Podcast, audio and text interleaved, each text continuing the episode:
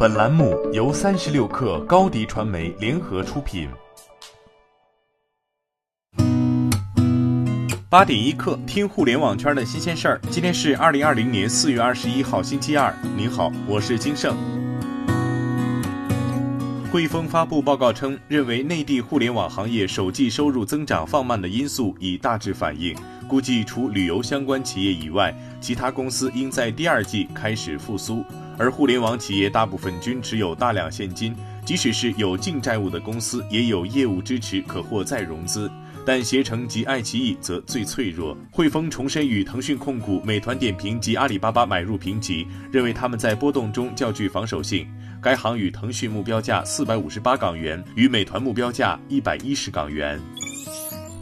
四月二十四号，小米投资和顺为资本将首次开展线上 Demo Day，将有六十多家被投企业与各位投资人一起在线上见面，通过视频会议开展六场线上路演。介绍来自智能硬件、消费品、金融、企业服务、前沿科技等多个领域的项目。猫眼专业版 App 发布更新版本，上线数据服务新功能“抖音热度榜”。目前，抖音热度榜包含抖音剧集榜、抖音综艺榜、抖音电影榜。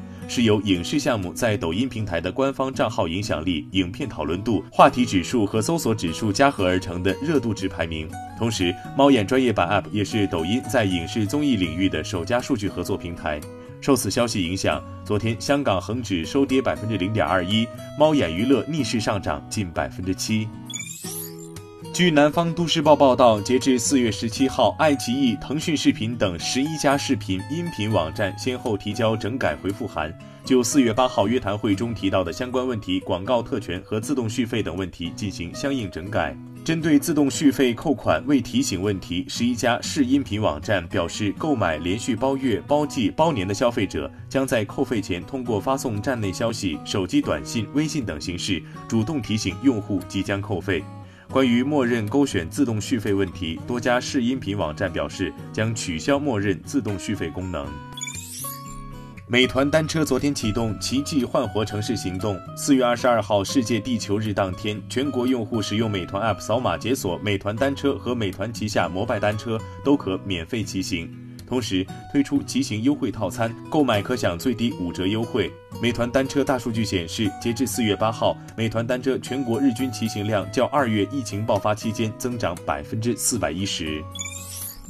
FF 法拉第未来昨天又拿到了一笔续命钱，美国薪酬保障计划给了 FF 九百一十六万美元现金援助。FF 内部员工表示。这一款项是美国政府对本土企业的现金援助，以贷款名义发放，仅能用于支付员工工资、办公租金等费用。如果按照要求使用资金，则不需要偿还。深陷资金困境的 FF 似乎又能够喘口气了。不过，对于 FF 的量产，外界已经失去期待。近期垂死挣扎的 FF 宣布全面开展 B to B 业务，引发了外界关于 FF 将放弃整车业务并转型为平台供应商的猜测。对此，FF 发布了澄清声明，否认了相关传言。受疫情影响，华特迪士尼公司将从本周开始停止向十万名员工支付薪水。华特迪士尼公司分别在美国、欧洲和亚洲经营着多个主题公园和酒店。然而，受新型冠状病毒疫情的影响，这些主题公园和酒店已经关闭了近五个星期。英国金融时报称，与其他主题公园相比，迪士尼采取的削减固定成本的行为更为严厉。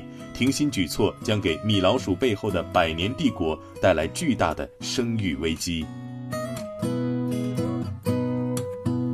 今天咱们就先聊到这儿。编辑崔彦东，我是金盛，八点一刻，咱们明天见。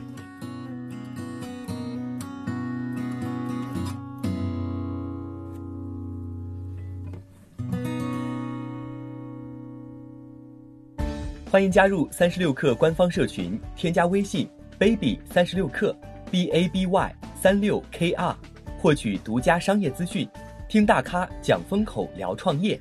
和上万课友一起交流学习。